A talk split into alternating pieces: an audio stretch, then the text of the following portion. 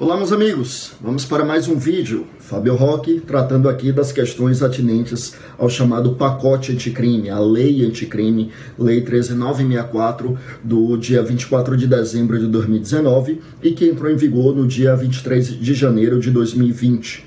Bom, nós já gravamos uma série de vídeos para tratar do, de todas as mudanças promovidas pela lei anticrime no Código Penal, todas as mudanças promovidas pela lei anticrime no Código de Processo Penal e todas as mudanças promovidas na lei anticrime e na lei de execução penal. Né? Então já foram inúmeros vídeos. Hoje nós vamos tratar da mudança promovida na lei anticrime na nossa lei de crimes hediondos. Ao contrário do que aconteceu com a lei de execução penal, em que a gente dividiu essas mudanças em quatro vídeos, porque trabalhava com quatro temas diferentes. Recorde comigo, o primeiro vídeo foi sobre as questões atinentes ao banco de perfil genético. O segundo vídeo nós tratamos da questão do regime disciplinar diferenciado. Né? Primeiro vídeo, perfil genético, artigo 50 da Lei de Execução Penal. O segundo, uh, o artigo 52, que é o regime disciplinar diferenciado. O terceiro, o artigo 112, que trata da progressão de regime. E o quarto, o artigo 122, que trata da saída temporária. Já na lei de crimes hediondos, não. A gente vai ter só esse vídeo aqui, porque a rigor a lei anticrime promoveu apenas uma mudança. Ou melhor, foram algumas mudanças, mas o mesmo conjunto, que é a mudança no rol de crimes hediondos. Ou seja, aquelas características do, dos crimes hediondos continuam as mesmas. E assim, como a gente sempre faz, né, a gente sempre contextualiza uh, como é que estava antes da lei anticrime, depois o que é que mudou com a lei anticrime. E aí é importante a gente compreender o que é que não foi alterado pela lei anticrime. Ora, as características dos crimes hediondos. Então, nos crimes hediondos, por exemplo, para progredir de regime, o tratamento é mais gravoso, e isso foi mudado sim, mas não na lei de crimes hediondos, e sim na lei de execução penal. É o nosso penúltimo vídeo, né? Nosso penúltimo vídeo trata disso, uh, dos, dos parâmetros, dos patamares para progressão de regime quando a gente tem crime hediondo. Inclusive, lembrar que se o crime hediondo for com resultado morte, além de termos patamares mais expressivos de, para cumprimento de pena para progressão de regime, 50% se o sujeito for primário, 70% se for reincidente, mas lembra que além disso, ele não terá direito à saída temporária, ele não terá direito também a livramento condicional, tá? Então, realmente houve um tratamento mais recrudescido para os crimes hediondos, mormente esses com resultado morte, não exclusivamente esses, mas mormente esses com resultado morte, mas são mudanças que não foram feitas na lei de crimes hediondos, foram feitas lá na lei de execução penal e a gente já tratou delas. Na lei de crimes hediondos, a mudança foi apenas no catálogo, no rol dos crimes hediondos. Então, uh, que mais? Né? Para os crimes hediondos, pode ser o caso de uh, presídio federal, a gente já tratou disso também quando a gente falou do regime disciplinar diferenciado. Nos crimes hediondos, a prisão temporária tem um prazo maior, isso não foi alterado. Então, para os demais crimes, a prisão temporária tem prazo de até cinco dias, podendo ser prorrogada por mais cinco. E se tratando de crimes hediondos, o lapso de tempo passa a ser de até 30 dias, podendo ser prorrogado por mais 30. Então, o livramento condicional tem patamares mais recrudescidos, mas a gente já tratou disso aqui também, quando a gente falou das mudanças da lei anticrime lá no artigo 83. Mas na lei de crimes hediondos propriamente dita, eu repito, só houve uma mudança no catálogo, né? ou seja, no artigo 1 caput, no artigo 1 parágrafo único. Bom, vamos lembrar que a lei de crimes hediondos é a lei 8.072 de 1990, e ela regulamenta o disposto no artigo 5 inciso 43 da Constituição.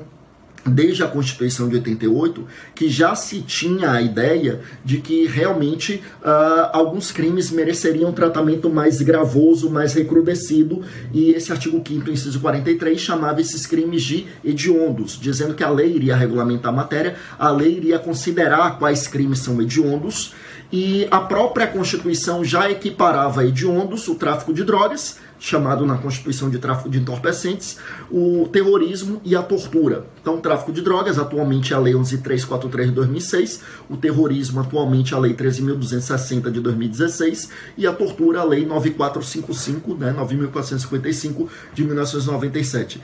Esses crimes já são equiparados hediondos pela própria Constituição.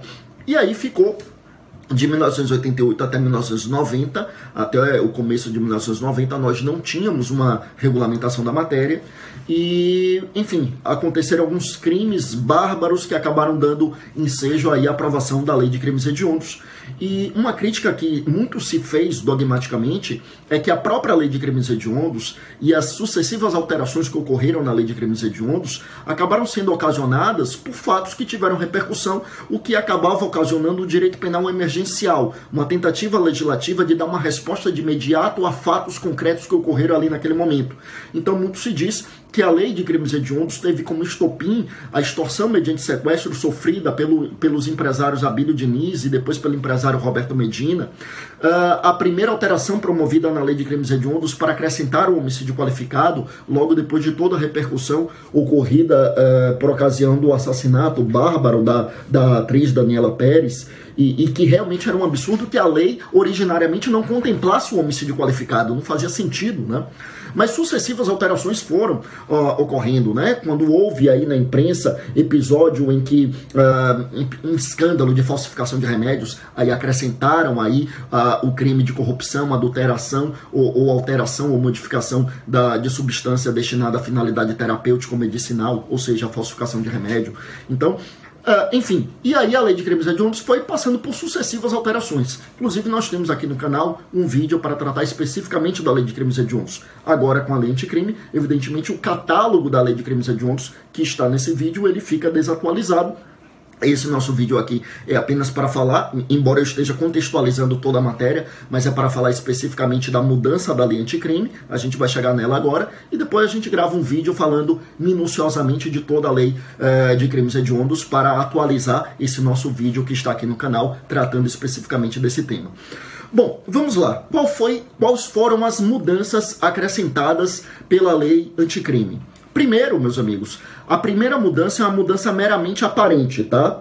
Porque quando você abre a Lei 13964, aí você vê que a primeira mudança tá lá como se tivesse mudado a questão do homicídio. Quando é que um homicídio é crime hediondo? O homicídio é crime hediondo quando ele é homicídio qualificado ou quando ele é homicídio simples praticado em atividade típica de grupo de extermínio. E se esse homicídio for privilegiado, ele perde a natureza de hediondo. Então, homicídio qualificado e privilegiado ao mesmo tempo, ele não será hediondo. Isso não mudou em nada.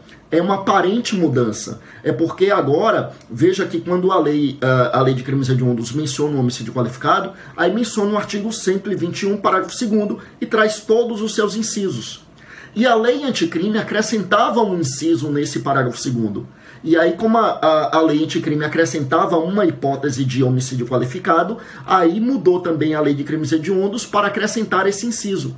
Só que esse inciso que seria acrescentado ao artigo 121 foi vetado pela presidência da República. Então, essa primeira mudança que aparece aí na lei 13964, na prática não mudou nada, porque as hipóteses de homicídio que eram crime hediondo continuam a ser crime hediondo. Eu repito, as hipóteses de homicídio qualificado, que são exatamente aquelas que já existiam antes da lei de crimes hediondos, e também o homicídio simples, praticado em atividade típica de grupo de extermínio, ainda que por um só agente. Então, isso não mudou nada, tá? Agora, o que é que mudou? A mudança começa no crime de roubo.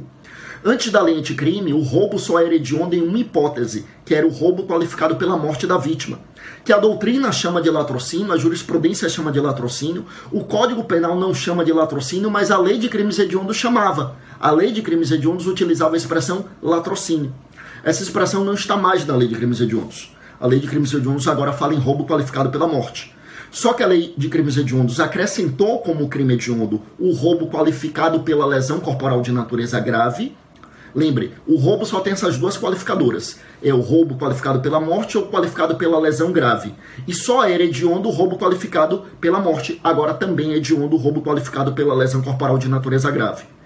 E ainda foram acrescentadas duas hipóteses de roubo circunstanciado.